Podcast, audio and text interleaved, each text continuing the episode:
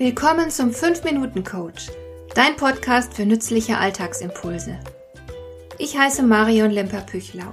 Als erfahrener Coach habe ich jede Menge psychologische Tipps für dich, mit denen du leichter durch den Alltag kommst, damit dein Leben ein bisschen einfacher wird.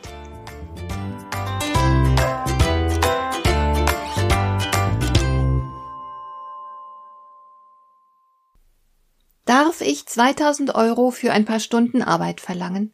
Mein Gärtner darf das definitiv nicht. Warum sollte ich das dann dürfen? Bin ich unbescheiden oder gar habgierig, so viel Geld zu verlangen? Andererseits, wenn ich mir anschaue, was Anwälte pro Stunde nehmen, hm, ich kenne nicht wenige Menschen, die durch die Scheidung schwer verschuldet sind, weil sie ihren Anwalt bezahlen mussten. Was ist angemessen, was nicht? Kennst du diese Überlegungen? Hast du schon einmal eine Gehaltserhöhung gefordert? Und kennst du Menschen, deren Vorgesetzte ihnen von sich aus mehr Geld angeboten hätten? Ich selbst kenne nur ein einziges Beispiel dafür, nämlich meine beste Freundin. Die hat tatsächlich ihren Angestellten zu Beginn der Zusammenarbeit, nachdem sie ein Unternehmen übernommen hatte, mehr Gehalt angeboten. Allerdings hat sie auch gleich dazu gesagt, dass sie das in Zukunft nicht mehr tun würde. Sie erwartet, dass sich ihre Angestellten selbst darum kümmern, die Gehaltsverhandlungen zu starten. So gut wie überall gilt die Regel, Wer nicht mehr fordert, bekommt auch nicht mehr. Es ist also nicht richtig, dass du nur hart genug arbeiten musst, um dann auch fairerweise mehr Geld zu bekommen. Da muss schon etwas Besonderes passieren, damit dir Vorgesetzte von sich aus mehr anbieten. Vielleicht hat ein Chef Angst, dass ihm einer seiner besten Mitarbeiter von der Konkurrenz abgeworben werden könnte. Das mag dann sehr wohl ein Anlass sein, den betreffenden Angestellten einmal das Gehalt zu erhöhen. Und natürlich könnte auch ein interner Stellenwechsel Grund für eine Gehaltserhöhung sein, aber das sind Ausnahmefälle. Oft ist der sicherste Weg zu mehr Gehalt ein regelmäßiger Jobwechsel. Aber auch in diesen Fällen musst du natürlich zu Beginn erst einmal dein Gehalt verhandeln. Du kommst also so oder so nicht um die Verhandlung herum. Das ist scheinbar nicht jedem klar. Denn einer Studie zufolge führen in Deutschland 25,4 Prozent der Frauen und 18,7 Prozent der Männer niemals eine Gehaltsverhandlung. Rund 35 Prozent der Männer und 32 Prozent der Frauen fragen hingegen jedes Jahr nach mehr Geld. Das dürfte auf lange Sicht einen gewaltigen Unterschied machen, selbst wenn natürlich nicht jede Verhandlung für die Beschäftigten von Erfolg gekrönt sein wird. Eine Studie der Harvard University zeigte, dass der Mut, in eine Gehaltsverhandlung zu gehen, offensichtlich etwas mit Selbstbewusstsein zu tun hat. Erfolgreiche Männer besitzen für gewöhnlich mehr Selbstbewusstsein als andere Menschen, fordern daher öfter mehr Geld, bekommen mehr Geld, steigern damit ihr Selbstbewusstsein und kommen auf diese Weise in eine sehr positive Dynamik. Frauen hingegen schaffen sich leider immer wieder selbst einen Teufelskreis.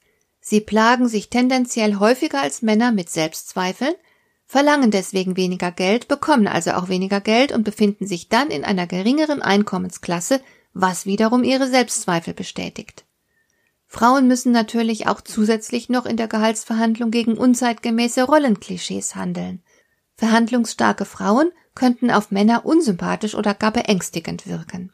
Denn nach wie vor verlangt die Gesellschaft von Frauen tendenziell Bescheidenheit und Selbstlosigkeit. Und auch Männer mit niedrigem Status leiden unter dem Fluch dieses unschönen Klischees. Wenn du Angst vor Gehaltsverhandlungen haben solltest, liegt es also nicht allein an dir. Diese Angst ist nicht einfach nur auf Persönlichkeitsdefizite zurückzuführen, sondern sie hat auch einen gesellschaftlichen Hintergrund. Du hast jetzt also zwei Möglichkeiten.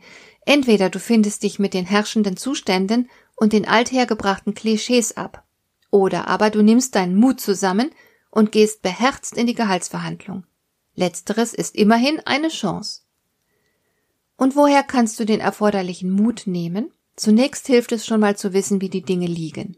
Wenn du weißt, was für eine gesellschaftliche Dynamik hinter deiner Angst vor der Verhandlung steckt, wirst du ja vielleicht ein bisschen ungehalten.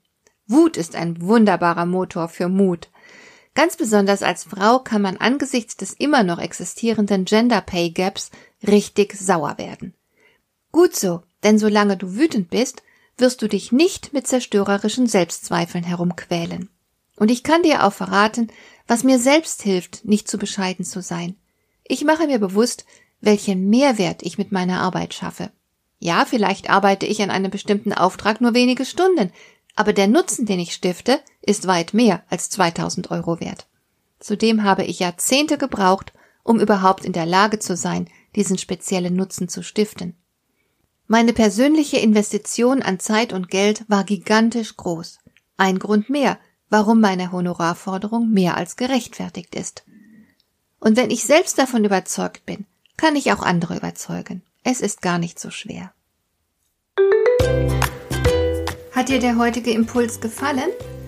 Dann kannst du jetzt zwei Dinge tun. Du kannst mir eine Nachricht schicken mit einer Frage, zu der du gerne hier im Podcast eine Antwort hättest.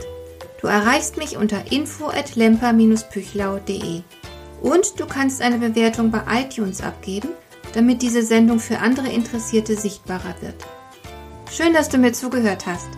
Bis zum nächsten Mal eine gute Zeit für dich.